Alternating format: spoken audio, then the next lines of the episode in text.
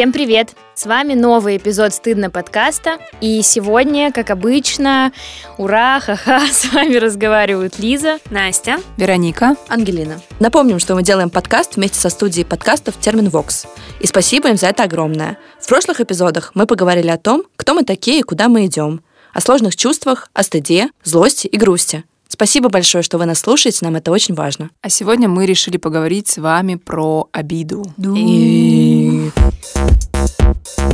В общем, в этом эпизоде мы с вами поделимся своими большими и маленькими обидами, разберемся, как вообще это чувство работает, как его проживать, как о нем говорить, и стоит ли о нем говорить, я вот на самом деле не в курсе. И, в общем, э, мы надеемся, что получится такой дайджест, что такое обида и как с ней жить. Хочется напомнить для тех, кто у нас здесь новенький, что «Стыдно» — это проект четырех подруг, которые собрались вместе и решили дестигматизировать стыдные чувства, непонятные эмоции и разобраться вообще, как с этим жить, что с этим делать. Ну и давайте разберемся, какие у нас обидки были, кто на что обижался.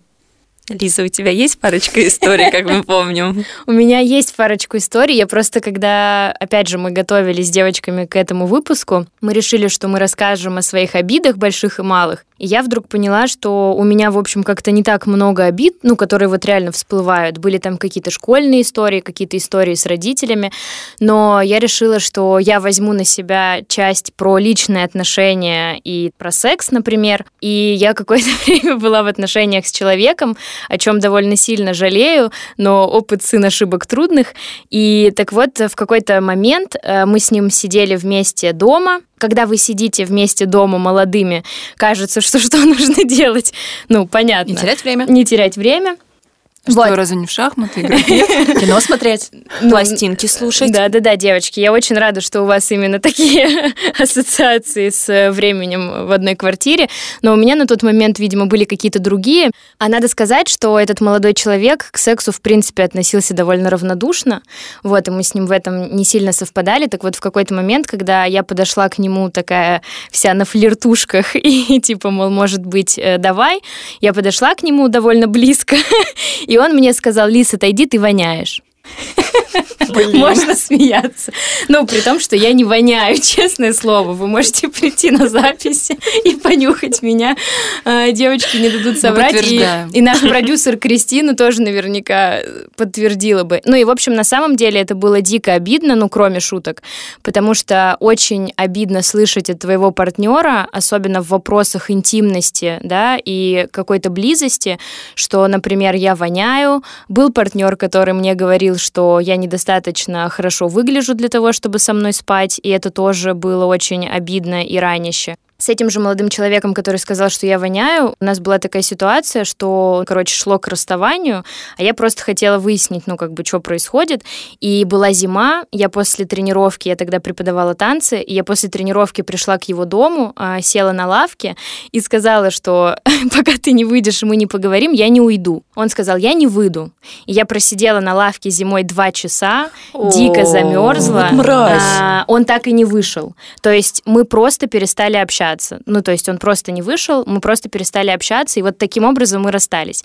И это было, конечно, тоже дико обидно. Вообще все мои личные отношения, ну, так получилось. Я просто очень надеюсь, что я совсем скоро встречу какого-то хорошего, порядочного, сильного и смелого и доброго молодого человека. Не долбоеба, извините. Да. В вельветовых штанишках. В вельветовых штанишках, но можно и без них, в принципе. Но вообще мне просто пока до сих пор не очень везло с мужчинами, и либо они хотели меня перестать переодеть постоянно, и мне было очень обидно. Я помню, что у меня в детстве, там, лет там, в 15 была ситуация, что мне мама подарила клевую вязаную фиолетовую шапку с огромной бомбошкой. Мне было 16 лет, но я до сих пор э, очень люблю странные вещи, и тогда я тоже их любила. И, в общем, я пришла на свидание к молодому человеку в этой фиолетовой шапке с огромной бомбошкой, и он снял шапку с моей головы, просто взял к себе в руку и такой сказал, типа, что ты меня позоришь, ну, как бы сними это, иначе мы сейчас вообще никуда не пойдем. И это было тоже тоже очень обидно. Просто кладезь каких-то Тебя историй невозможных. Обнять, Мы честно. сейчас не сможем продолжать выпуск, потому что двое из нас уже плачут. Простите, это правда очень тяжело. Это ад. Ой. В прошлом выпуске ты выиграла всех нас про грусть. Сейчас ты просто убиваешь обиды. Простите. Но, в общем, вот, мои обиды, да, они очень сильно связаны с моими бывшими партнерами. Вот, поэтому, Ангелина, расскажи, что у тебя с обидами. Я добавлю короткую историю, что у меня был мальчик, которого я пригласила первый раз заняться сексом. Это была моя влюбленность. Я освободила квартиру, я приготовила еду, я типа все приготовилась сама, а он не приехал. Господи! На тебе было одинаковое белье? Да. Это важно. На мне было все очень красиво, но не случилось. Но это там чуть-чуть, это маленькое как бы дополнение к Лизиной истории про мужиков. Но на самом деле какие-то обиды для меня это более такая какая-то детская, наверное, штука. Ну, я потом спрошу у Вероники, почему это так. Но большая часть обид, я, в принципе, выяснила, что очень обидчивый человек. В детстве я могла не разговаривать с родителями, а, если они меня наказывали. Например, была ситуация, что а, у меня есть младшая сестра, я ее каким-то образом в игре случайно стукнула, мне было лет 10, наверное, а ей было там, получается, 4. И отец э, очень жестко дал мне подзатыльник. Прям вытащил меня откуда-то и прям дал мне подзатыльник. Я, в принципе, не перевариваю насилие никаким образом. И меня физически не наказывали практически никогда. Но когда он это сделал, я просто не разговаривала с ним три месяца. Для, Мощно. Для десятилетней девочки это очень принципиальный момент. Но как бы, да, вот такие вещи, когда я испытываю на себе необъяснимое для себя ну, какую-то агрессию или насилие, или, как в случае с Лизой, какой-то долбоебизм, а, я, правда, обижаюсь. Насилие долбоебизмом. Ну, правда, я, я правда могу... Вот эта история с молчанием, что я тебя полностью исключаю из своей жизни. Игнор такой, да? Да, да. Я понимаю то, что я обижаюсь на несправедливость. То есть, если происходит какая-то несправедливая ситуация, в которой я участвую, я готова обидеться на достаточно большой промежуток времени. Я не знаю, даже есть ли у этого чувства срок годности, но я, наверное, готова рассказать ситуацию про борщ. Она тоже про мужчину. Ого! Да. И так, вот это она где! Вот, на самом деле... спрашивали, типа, будет ли история про борщ, когда она будет? Вот, ситуация достаточно простая. Э, я была в длительных отношениях, не очень здоровых, которые, ну, я сейчас уже понимаю, что это были абсолютно нездоровые взаимоотношения. Три с половиной года, там, дождалась из армии, такая вся верная, молодец, классная девушка мальчик очень сильно изменился за это время, и в какой-то момент я понимаю то, что не происходит никакой работы над взаимоотношениями. То есть я чувствую, что я вроде как что-то делаю, а партнер такой, да как-то мне это нахуй все не упало. Буквально цитата.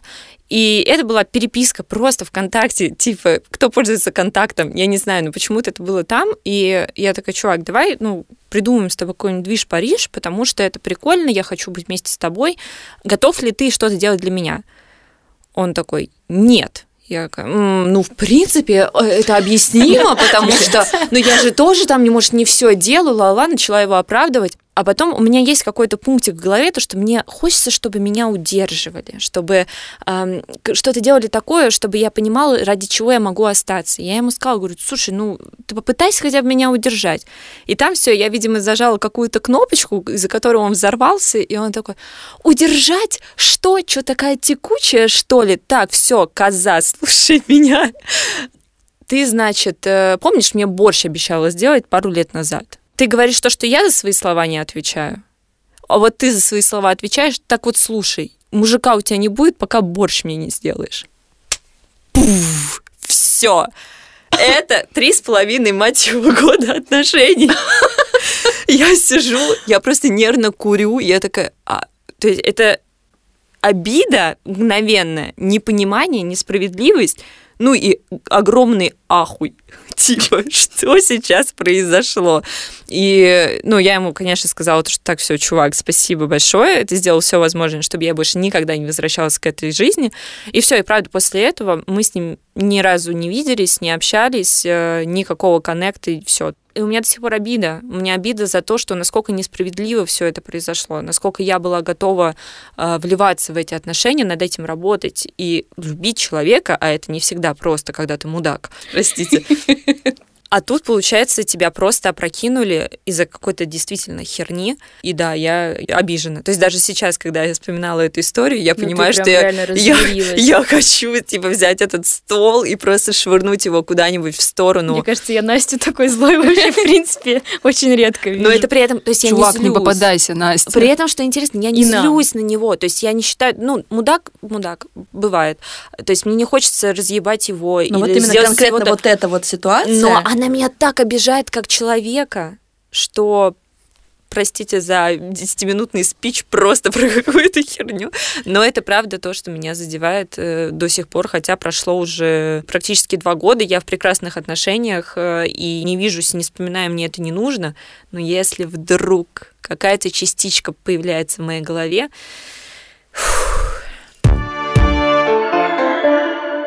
а, Вероника. У меня есть и не такая, конечно, сногсшибательная история а, про обиду в дружбе. Тут говорили там про партнеров, про родителей. Э, далеко ходить не буду. Вот напротив меня сидит Лиза. Приветики. Про нее и расскажу.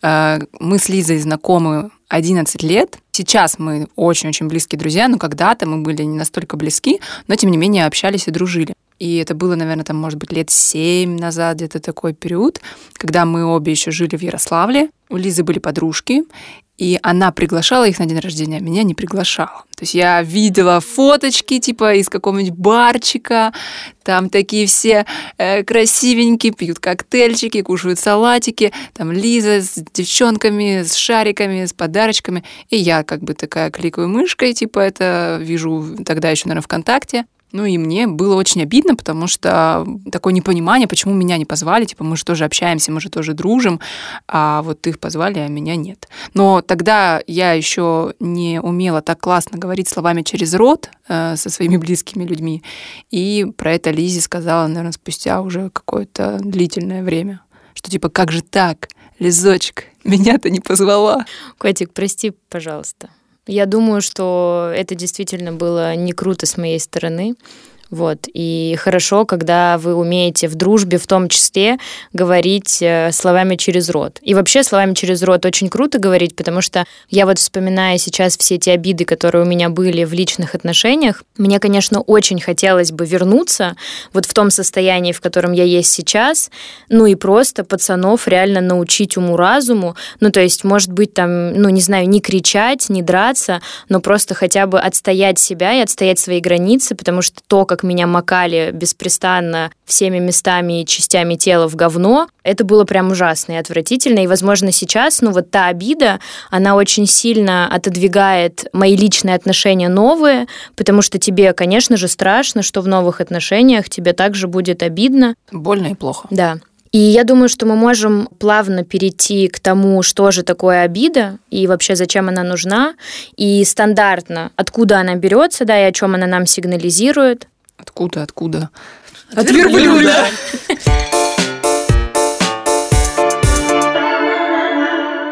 Вообще здорово, что мы говорим про обиду после выпусков о злости и о грусти, потому что обида включает в себя и злость, и грусть. То есть грусть как такое ощущение, что со мной поступили как-то неправильно, я этого не заслуживаю, и злость как э, некоторая реакция на обидчика, что как он так смел со мной поступить у разных людей, ну, вот эта комбинация, да, у кого больше злости может быть, у кого грусть, она отличается. Иногда люди, когда рассказывают про свою обиду, они начинают вот с какой-то жалости к себе, к этой несправедливости могут начать плакать, а затем это перетекает в какую-то вот злость на обидчика, такую праведную злость, когда хочется как-то там восстановить как будто бы вот эту справедливость, как-то наказать обидчика. Возникает вопрос, а кто ответственен за обиду? Тот, который обиделся или тот, кто обидел? Потому что вещи же субъективные, и, может быть, человек не предполагал, что какая-то ситуация тебя обидит. Ну вот, например, чувак, сказав, что ему не нравится моя шапка,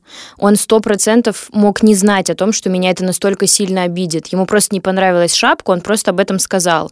Но тем более мы были в отношениях, и, возможно, он жил в мире, в котором окей говорить своей девушке о том, как ей стоит одеваться. И вот я обиделась, он меня обидел, но, возможно, он даже об этом не догадывается. И вот реально, кто ответственен в такой ситуации? Но мне кажется, что кто ответственен, такой вопрос очень риторический, ну, потому что, с одной стороны, мы вроде бы не несем да, ответственности за переживания и чувства других людей, но мы несем ответственность за то, как мы о чем-то говорим или как мы делимся своими переживаниями. То есть он мог как-то сказать тебе, например, в этой ситуации более мягко или бережно. Ну, это понятно, что такие уже начинаются фантазии, но он ответственен за подачу именно то, что это обидело тебя или нет, ну, то есть это в идеале, конечно, бы вы проговорили. Ты могла бы сказать, если там тебе было не 16, а 27, что, блин, когда ты мне говоришь подобные вещи, меня это обижает. Мой внешний вид, там, это то, что тебя не касается, это что-то для меня неприкасаемое, как бы очень важно, и я никого сюда не пускаю, поэтому, пожалуйста, оставь свои комментарии при себе.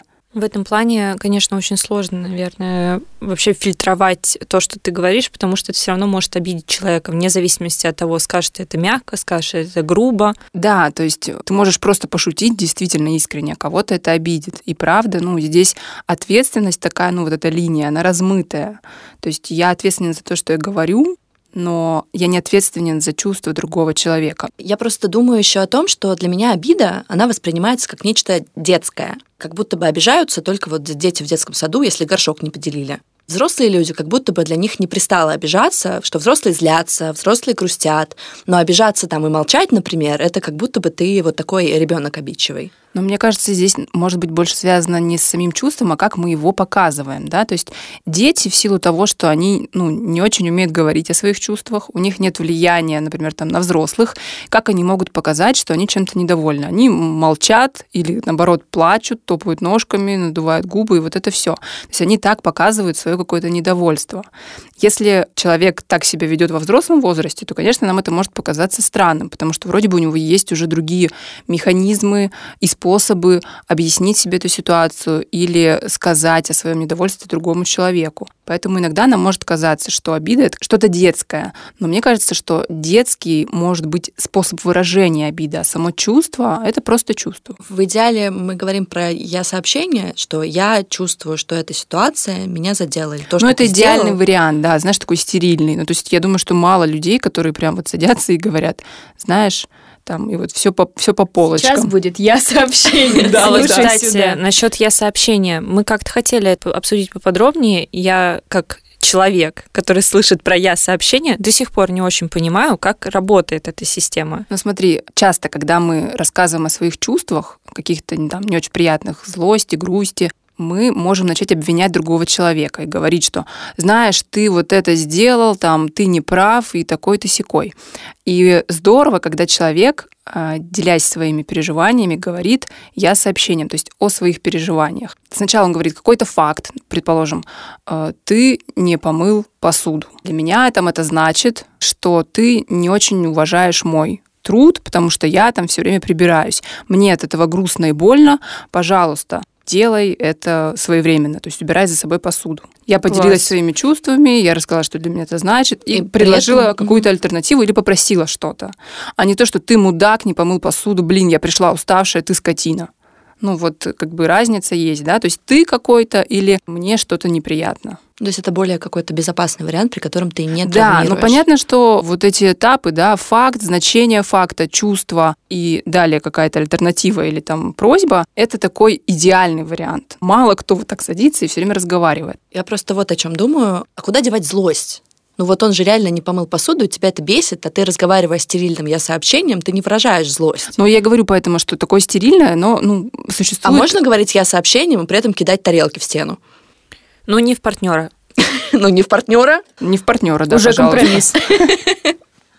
Ну, и по сути, мы переходим к вопросу... Нет, Ангелина, добавлю, про злость можно говорить. То есть не то, что типа, ой, знаешь, я там так расстраиваюсь. То есть ты можешь говорить, блин, меня это бесит, я злюсь и вообще как бы очень сержусь, если ты так делаешь. Ну, то есть и мы можем выражать свою злость интонацией, громкостью. То есть я сообщение это не про то, что все такие зайеньки, котеньки, сели ручки на коленочки и поделились своими переживаниями. То есть если мы будем выражаться только так, наша какая-то эмоциональная жизнь ну, потеряет краски, это будет ну, неправдоподобно. То есть в момент обиды ты также злишься, ты можешь выражать свою злость, но ты не переносишь стрелки на другого человека. То есть ты не говоришь, что, что ты мудак, ты козел и прочее, а ты просто громко выражаешь. Говоришь и... про свои чувства. Ну, да. я сообщение, наверное, как бы создано для того, чтобы быть услышанным, найти какой-то компромисс. То есть если ты приходишь с какими-то обвинениями изначально, найти какую-то точку встречи и компромисс будет сложно. Это такой некоторый вариант для какого-то, не очень люблю это слово, экологичного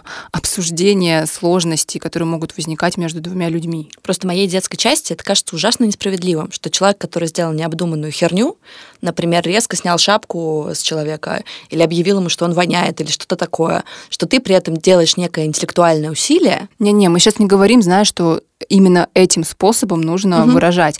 У Насти был вопрос просто, что вообще такое я сообщение, угу. поэтому мы на этом как-то остановились. В этой ситуации, ну, то есть было бы понятнее, наверное, защитить свои границы и сказать, типа, чувак, не надо так делать. И вообще в этой ситуации можно не объяснять, да, то есть он что-то грубое делает, и садиться и пытаться гладить его по голове и объяснять, котик, мы сейчас с тобой поговорим, но тоже как-то странно. Это должно быть адекватно ситуации. Вероника, а такой вопрос. А вообще есть ли у обиды срок годности? То есть это чувство, оно бесконечно может продолжаться? Или когда ты для себя понимаешь то, что все, пора завязывать с этим? Я думаю, что у всех, наверное, по-разному. И в целом могут быть ситуации, когда люди сохраняют обиду в течение всей своей жизни, если это что-то, что их очень сильно ранило. Ну, например, там обиды на родителей, да. Э, есть ситуации, когда ребенок маленький, и родители как-то с ним несправедливо поступил, на его взгляд, и вот человек уже вырастает, ему там уже 30, 40, 50, и все равно эта обида сохраняется. Ну, то есть мне кажется, что у чувства или переживания какого-то срока годности может не быть. И нельзя, знаешь, в какой-то момент просто проснуться и сказать там, о, все, я теперь не обижаюсь, все классно. Ну, то есть если чувство есть, если оно возникло, это имело какое-то значение, то, скорее всего, это оставит какой-то след. Я очень долго сохраняю обиду. Мы сегодня как раз разговаривали об этом с психотерапевтом, что я э, вообще довольно злопамятная и мстительная дама. Но мстительная не в смысле я пойду и насру под дверь, извините, а в смысле, что остается осадочек, а осадочек для меня всегда чувствительный. И это может реально радикально повлиять на мое отношение к человеку. Я реально становлюсь там холоднее, реально каким-то образом чуть-чуть как бы отстраняюсь, и, в принципе, для меня даже прекращать резко общение — это ок. Ну, знаешь, у обиды есть еще такая обратная сторона, немножко сладкая, ну, я не говорю конкретно про тебя, но в целом вообще, что вот они какие-то плохие, а я-то такой в белом пальто, я-то классный. Ну, в смысле, они как-то меня обидели, у, -у, -у а я молодец. Ну, и вот в этом чувстве есть некоторая прелесть для там некоторых людей, когда они это как-то лелеют. Я думаю, что чуть-чуть этого у меня есть. Ну, но, у меня сто процентов Но быть злобной сучкой иногда приятно. Как ну, бы... Мне наоборот вот всегда казалось по детству и вот в этих вот сложных э, отношениях я вообще очень гордилась всегда своей терпеливостью. Вот все там девчонки отреагировали бы вот одним образом и ушли бы из этих отношений и сказали, что фу, ты мудак, я больше не буду с тобой встречаться, а я в этих отношениях оставалась, говорила, что я все понимаю, но это потому что вот там у него те травмы, эти, пятые, десятые, но я-то же все понимаю, и я-то его прощаю, и я просто всепрощательница Елизавета. Снова нимб вот этот да, да, да, да, да. И, ну, это действительно в какой-то момент, возможно, это с одной стороны меня питало, а с другой стороны это единственная причина, наверное, по которой я могла вообще в этих отношениях остаться. Ну, по сути, ты тоже говоришь про вот эту вторичную выгоду. Выгоду, да. То есть э, здесь история, что я лелею ощущение, что я обижена, и я мщу. Ну, как бы не, не прям Это как мщу, будто мщу. бы дает какое-то право. Ну, в смысле, меня обидели. Про этот праведный гнев я говорила, что у меня как будто бы есть какой-то поинт, ну, то есть такой, почему я могу, да, там, мстить как-то, или почему я лучше, чем другие. Ну, это еще приятно, что, ну, давай посмотрим, что ты сделаешь, чтобы я тебя простила. Угу. Мы вот поговорили о том, что делать, когда обидели тебя, да, и мы довольно подробно это обсудили. И хочется немножко, наверное, затронуть тему, если обидел ты, но ты обидел человека, который молчит. Ну, то есть вот явно у вас э, что-то происходит в отношениях, есть какое-то напряжение, но он тебе ничего не высказывает, то есть ты чувствуешь, что он обижен, но при этом телепатически считать его мысли ты не можешь. Ну, мне кажется, что здесь есть ответственность человека, который обижен, рассказать про то, чем он недоволен, что его обидело. Ну, потому что мы, правда, не телепаты, и э, мы об этом уже говорили в начале, да, что это может быть какая-то шутка, действительно просто шутка, человек пошутил и ничто не имел в виду какого-то чего-то обидного, а другой обиделся. И тогда это ответственность вот того человека донести до обидчика, что, слушай, чувак, вот эта шутка мне была неприятна, там, и как-то аргументировать свою позицию. В этом плане очень сложно обижаться или случайно обидеть родителей, как мне кажется, потому что это тот момент, когда ты не можешь э, никак выйти будто бы на этот разговор. Я часто сталкиваюсь с такой ситуацией пассивной агрессии со стороны родителей, в основном мамы. Я что, сама не, не могу догадаться, что я чем-то обидела маму, и это как будто ее позиция, что я буду молчать, пока что до тебя не допрет то, что ты меня обидела. И твоя задача сделать все возможное, чтобы этот разговор состоялся, и мы как-то пришли к общей ну, То есть ты должна понять, ты должна понять, почему мама обиделась, ты должна В основном, разговор затеять. к сожалению, да, потому что я не знаю, как это работает совершенно, и что самое неприятное в этой ситуации, что стрёмно начинать даже самой какой-то такой диалог, потому что не хочется быть человеком, который обидел. Это тоже неприятно. Конечно. Там, и ты немножко скован, ты боишься, чтобы не обидеть еще раз. При этом ты мог обидеть не специально, но если вы будете это все разбирать, это не значит, что ты поменяешь, например, свою точку зрения. Вдруг вы там поссорились из-за каких-то взглядов на жизнь. И когда вы будете эту всю историю разбирать, приходить к какому-то компромиссу, вряд ли это может получиться просто потому, что ты не собираешься менять свою точку зрения для того, чтобы, не знаю, Ну да, а еще бывает ситуация, когда люди начинают манипулировать. Ну то есть вот я как бы обижен, и я начинаю вменять тебе вину, и ты должен что-то сделать, и я как-то еще не сразу прощу. Ну то есть действительно прям ну, прямая манипуляция. У меня сейчас просто такие стокгольмские флешбеки, потому что я очень много часов детства провела в маминой обиде на меня, ну, потому что я там что-то сделала не так, сказала не так, не знаю, там уроки сделала как-нибудь не так, четверку получила, ну, короче, там вариантов было миллион, и она меня игнорировала, ну, то есть она свою обиду выражала игнором, и она могла по несколько там недель, дней там со мной не разговаривать, мы жили в одной квартире, ну, а мне очень хотелось помириться. Я вообще не выношу находиться в состоянии ссоры, не выношу, когда ссорится кто-то вокруг. Ну, то есть мне это правда очень тяжело. Я приходила как бы мириться, я извинялась, и это, знаете, типа как будто ты мертв. Ну, то есть я говорю что-то, и она смотрит О, просто господи. сквозь. Ну, это то есть очень... э, я задаю Ой. вопрос, например, а где лежит там тот-то, тот-то? И она не отвечает. То есть вот и это тот момент в детстве, который я очень хорошо помню, когда на тебя обижена мама, тебя нет. Ну, то есть тебя не существует, потому что она тебя не видит, и ты можешь там что угодно делать. И я помню, что у меня была прекрасная ситуация, когда я в 19 лет по огромной большой любви уехала на день в Москву, потому что любовь всей моей жизни переехал сюда жить, и, в общем, мне необходимо было к нему съездить, а мы до этого не общались несколько месяцев. Я сказала, говорю, мам, я поеду. Ну, то есть я ничего с собой сделать не могу, ты прекрасно знаешь, как я к нему отношусь. Мама мне сказала, конечно, нет, Лис, вообще ни за что, если ты это сделаешь, тебе пиздец. И я такая, ну, и я написала ей письмо огромное, в котором там «прости, пойми» и вот это все, и уехала. И я вернулась, и она не разговаривала со мной несколько месяцев. Мне было 19. Ну, то есть я уехала к мальчику, которого действительно очень сильно любила, и, ну, до сих пор, как бы, вот мы, когда эту ситуацию с ней вспоминаем, она до сих пор считает, что она очень, как бы, сильно права, а я ее предала тем, что я не прислушалась к ее мнению. Ну, и она говорит, что ты же видишь, как получилось. Ну, то есть надо было за ним ездить. Ну, так а я же не знала тогда, что так получится. Я-то думала, что вот мы сейчас-то уж с ним будем там э, детей по лавкам сажать. Ну, вот это было ужасно. Прям. Очень грустная история, Лиз. Вероник, а такой вот еще вопрос. А надо ли вообще просить прощения именно тогда, когда ты считаешь то, что ты не обидел человека? Ну вот даже в моей ситуации, например, будем честными, я не очень считала, что я не права. Ну потому что мне важно было взять и уехать. А ты извинилась? Да. Но мне кажется, что здесь каждый человек сам решает. Ну, в смысле, это про какую-то ведь искренность насколько я готов э, отстоять свою позицию, насколько я готов быть искренним. Нет правильного ответа, нужно или не нужно. Как вам хочется? Ну, вот не хочется, но ну, мама не... обижена. Ну, и тогда ты выбираешь, что я сделаю. Я выберу себя и отстаю свою позицию, не буду извиняться. Или мне проще не ссориться с мамой, я выберу ее позицию, извинюсь, просто чтобы она не воняла, и мы снова Простите, я хотела убрать лицо от микрофона.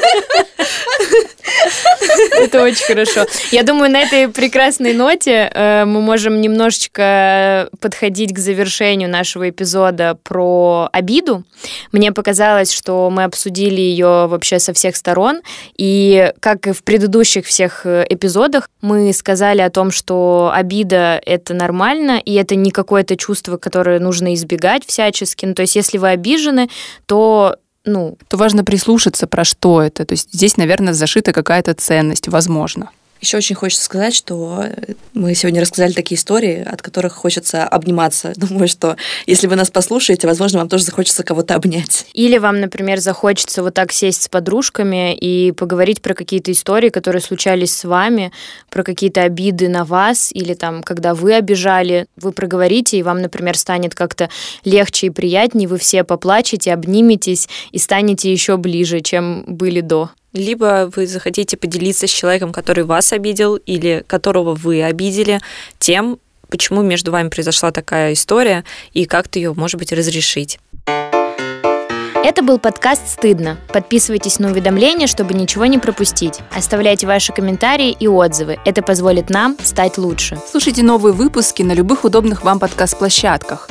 Это SoundStream, Apple подкасты, Google подкасты, CastBox и Яндекс.Музыка. И, конечно, подписывайтесь на наш инстаграм стыдно.видно. Там мы рассказываем стыдные истории и делимся своим опытом в терапии. С вами были сегодня Настя, Вероника, Ангелина и Лиза.